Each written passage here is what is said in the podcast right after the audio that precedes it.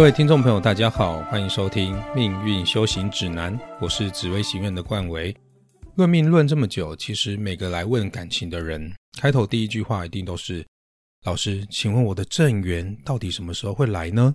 哎，其实我以前也是这样想的啊，啊，一定会有一个人啊，可以和我一起白头偕老、和乐融融，那个人呢，就会是我的正缘。甚至有些人还会觉得啊，我这辈子会不会只有一个正缘？要是我和现在的男女朋友分手之后，我会不会这辈子就不可能结婚了呢？我也有遇过有人问我说：“老师，我其实跟现在的女朋友相处起来也没有不好，就是稳稳的，但是就很平淡、很无趣，已经让我提不起劲了。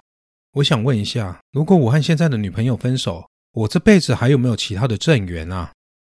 其实翻开古书，根本找不到“正缘”这两个字。“正缘”这个词呢，是近代的命理师所创造出来的。以前的人会去找命理师问姻缘，命理师就会说：“啊，你命里头有姻缘呐，是正家姻缘哦，正杠的姻缘哦，正家诶，正杠诶。”说久了就成为了正缘正缘了。听起来很荒唐，但是我没有在开玩笑，真的是这样子。那也因为大家都认为能够一起走到最后的感情就叫做正缘，甚至最后也有人把没有办法顺利结婚或是离婚的叫做偏缘。其实帮人家论姻缘是很赚钱的一个论命的项目哦。但现在有越来越多的命理老师其实不再愿意帮命主论姻缘了，为什么呢？因为感情这件事其实是最容易受到个人的自由意志、社会文化风气、家庭观念，甚至是亲人的意见所影响。古时候的感情跟姻缘，或者是大家最喜欢说的正缘，为什么能够论得准？那是因为在古时候男尊女卑、父系社会的环境压迫之下，牺牲了女性自主权所产生的结果。以男性为导向，男方市场，一切以男方说了算，让女性失去了选择的权利，少了这样一个大变因，姻缘的事情自然能够顺着行运气数的脉动来行走，自然也就能够论得非常准了。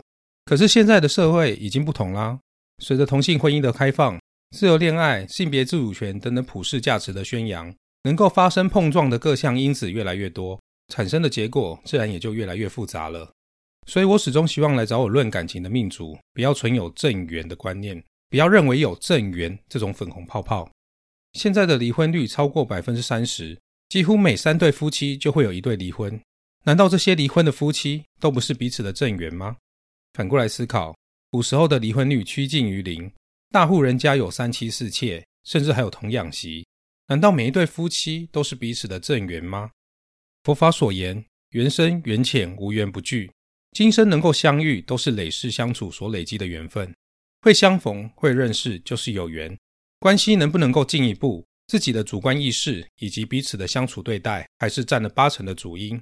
感情最重要的，还是在彼此之间的相互对待。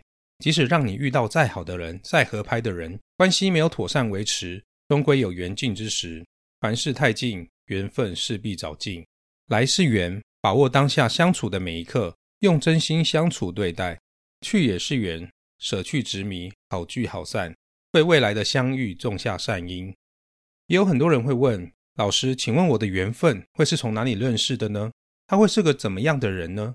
其实我也很不想去回答这种问题，因为我也看过有些人的另一半跟命盘所显示的样貌和个性南辕北辙。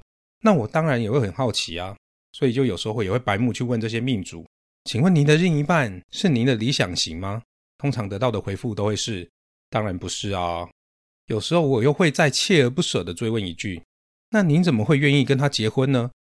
这时候有人就会说：“他就对我很好啊，我的生活圈很小，也懒得再出门认识新的对象了。”另外也有人说：“他的个性不错，不会乱搞。我年轻的时候玩得太疯了，现在就想稳稳的过就好。”所以这些榜样一直在前面提醒着我：面对缘分这个大灾问，真的不要预设太多的条件跟立场。不然很容易错失当下的缘分，而且由这些例子，我们更可以发现，感情的发展真的和个人的意志有很大的牵连。我见过很多人在该结婚的时间点，却在那一年分手了；也见过很多人跟命盘所显示的条件完全不同的人结婚。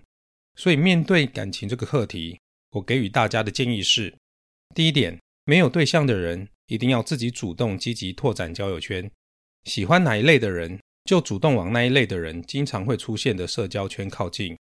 第二点，珍惜遇见的每一个人，不要预设太多条件，好好相处就好。会遇见就是一种缘分，能不能进一步发展，尽力就好，不要执迷。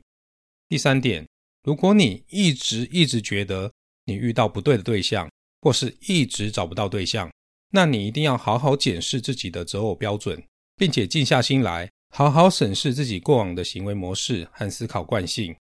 唯有正确的改变，才能让自己往不同的方向前进，得到好的结果。这一集的说教就到这里结束，之后会陆陆续续分享一些如何正确拜神求姻缘的方法。来提供给大家做参考。这里是命运修行指南。如果你对于命理、感情、修行或是各种民俗的传闻有任何的疑问，都欢迎在 Apple Podcast 留言告诉我，也可以追踪我的 IG 紫微行愿私讯给我，我会在节目上一一回答你们的疑问。我是冠维，我们下集见，拜拜。